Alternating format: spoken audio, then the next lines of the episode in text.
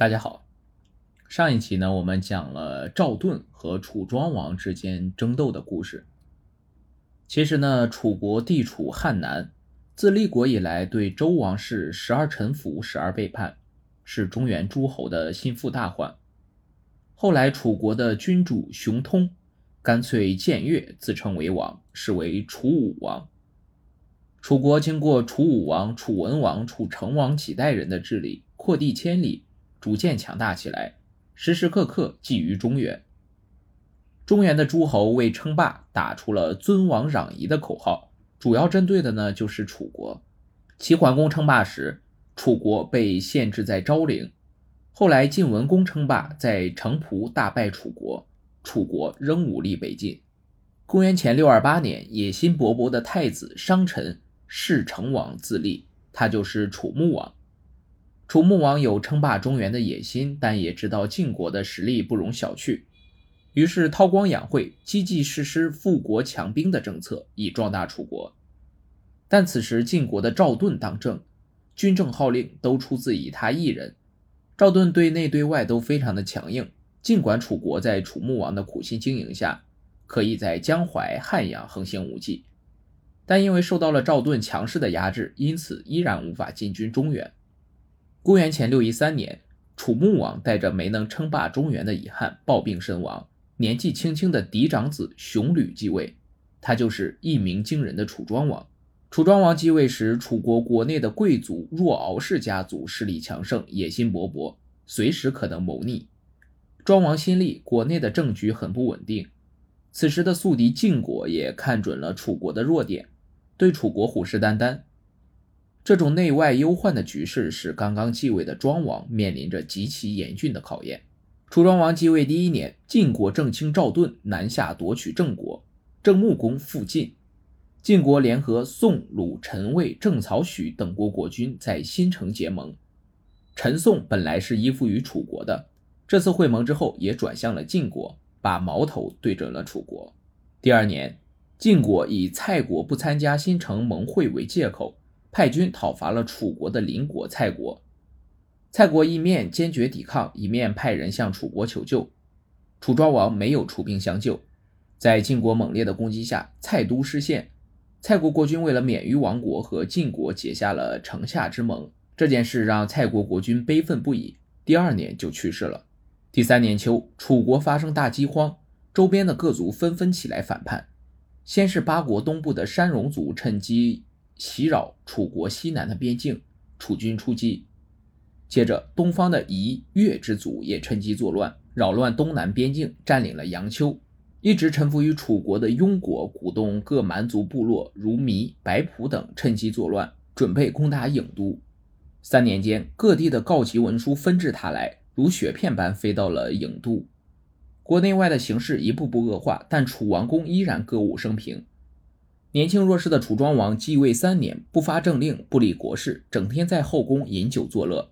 他还在宫门口挂了一块大牌子，写着“有敢谏者，死无赦”。一边是晋国在赵盾的领导下在中原横行无忌，如日中天；一边是楚庄王躲在深宫之中，花天酒地，不理政务。楚国几乎到了崩溃的边缘，形势非常紧张。那些依傍着楚王的大臣们忧心如焚。后来。大夫武举终于忍不住了，去觐见楚王。庄王左拥右抱，满脸的醉意，正在看歌舞，看到武举，便醉醺醺地问：“大夫是来喝酒的，还是来看歌舞的？”武举说：“今日自己听到一个谜语，可是怎么也猜不出来，所以特来请教。”庄王听说猜谜，也来了兴致，让武举赶紧说说。武举话里有话的说：“有一只五彩的大鸟飞到了楚国的山上。”可是历时三年，却既不引颈高歌，也不展翅飞翔。您说这是什么鸟儿？庄王听罢，知是暗讽自己，笑道：“我知道是什么鸟，你不要小看它。它三年不飞，飞起来就会直上云霄；三年不鸣，一旦鸣叫，必会一鸣惊人。”武举听庄王这样说，才放下心来，高兴地回去了。可是又过了几个月，庄王依然还是整天喝酒打猎，耽于饮乐。大夫苏从决定冒死觐见。他进入宫中，刚见到庄王就放声大哭。庄王不解地问：“什么事让先生这么伤心？”苏从说：“我自己要死了，我固然伤心，但是更令我伤心的是楚国也要灭亡了。”楚王惊讶地问：“你怎么知道自己要死？这又和楚国灭亡有什么关系？这又和楚国灭亡有什么关系？”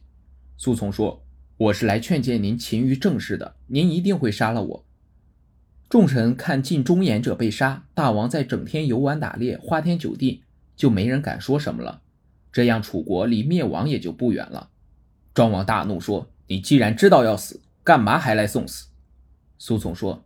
您要是杀了我，我会因为忠君直言而被人赞扬，而您却会因此亡国，成为亡国之君了。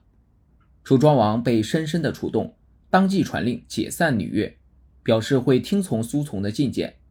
从此以后，庄王真的远离酒色，勤于政事。这三年来，庄王也在暗中观察，谁是忠臣，谁是奸臣，早就了然于心。当政后，他诛杀了数百人，也提拔了数百人。武举、苏从等都被委以重任，楚国人都非常高兴。楚庄王亲政的当务之急就是平定庸国的反叛，于是楚庄王联合秦国和八国，亲自指挥军队向庸发起了猛烈的进攻。各部落被楚国强大的军队慑服，纷纷与楚庄王订盟退兵。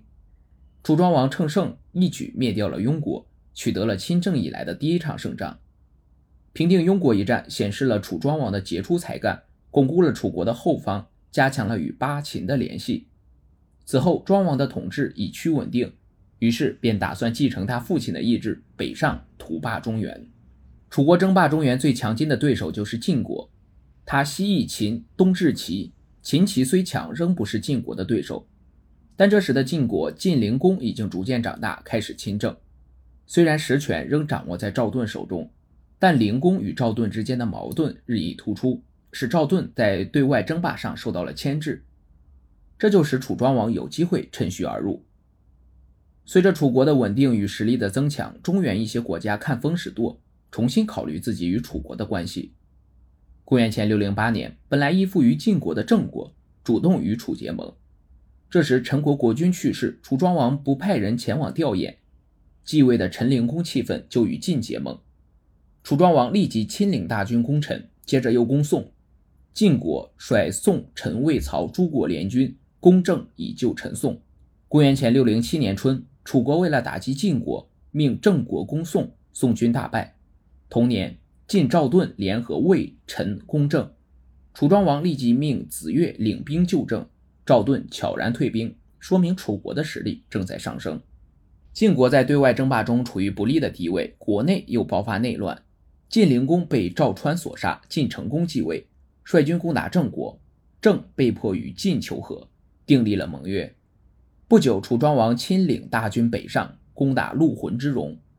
楚军直接陈兵周天子都城洛邑附近，向周王室示威。周王惊慌，赶紧派大夫王孙满去慰问楚军。楚庄王接见王孙满，故意问：“相传大禹曾铸九鼎，不知九鼎的大小轻重如何？”九鼎象征九州，是代表天子权力的传国重器。楚庄王问九鼎，毫不掩饰不臣之心。王孙满见楚国军队气焰旺盛，不敢责备，委婉地回答说：“国家要强盛，靠的是德行，跟鼎的轻重没关系，不必打听。”庄王觉得取代周王室的时机还没到，就撤兵回楚国了。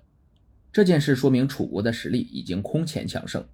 楚庄王大军凯旋，才知道国内若敖氏家族发生了火并，令尹子越占了上风。占领郢都，驻兵征野，只等王师归来争夺王位。子越拒绝和谈，楚庄王带兵与子越在皋虎决战。关键时刻，楚庄王亲自击鼓，下令反攻，子越被一箭射死。叛军失去领袖，军阵大乱，瞬间溃散。楚庄王乘胜将叛军一网打尽。平定这次叛乱之后，若敖氏家族的势力被连根拔起。楚庄王将军政大权都集中到了自己手上。后来，为了壮大楚国的实力，庄王拜贤能的隐士孙叔敖为相。孙叔敖开垦荒地，兴修水利，鼓励生产，楚国的国力更加不可一世。公元前五九八年，郑国同楚国在陈陵结盟，但郑国首鼠两端，不久又和晋国交好。郑国这种墙头草的做法令楚国非常生气。第二年春天，楚庄王派大军包围了郑国国都。郑国向晋国求救，但晋国的援兵迟迟不到。郑国坚守了三个月，最后还是被楚国攻破。郑襄公投降，和楚国交换人质，签订盟约，表示会一心归顺楚国。到郑国投降之后，晋国才派出援军，走到黄河岸边就得到消息，说郑国已经投降楚国。晋军中的主将荀林父、士会等人打算撤军回晋。荀林父新上任，在军中没什么声望，中军副将等人竟不听主将劝告，擅自率军渡过黄河。荀林父无奈，只得率只得率晋大军仓促渡过黄河。当时楚庄王驻军于毕。虽知道晋军已经渡过黄河，但仍试图求和。晋军渡河后，驻于敖皋一带，内部主战、主和两种意见相持不下。后来，荀林父派人去与楚讲和休战，但派去的都是主战的将领，他们违抗主将命令，竟主动挑战。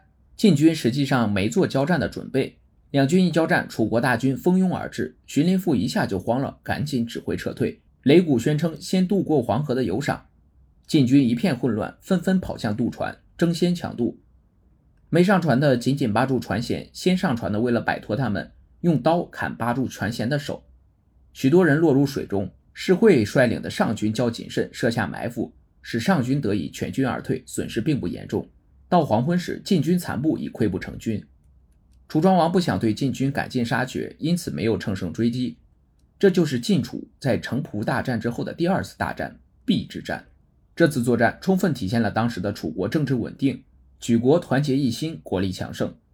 一时间，晋国不敢再与楚国抗衡，从此楚国声威大振，终于得偿夙愿，称霸中原。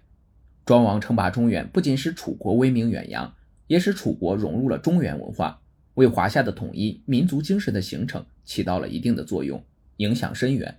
后世对他的评价也很高。好了，我们今天的故事就讲到这里，我们下期再见。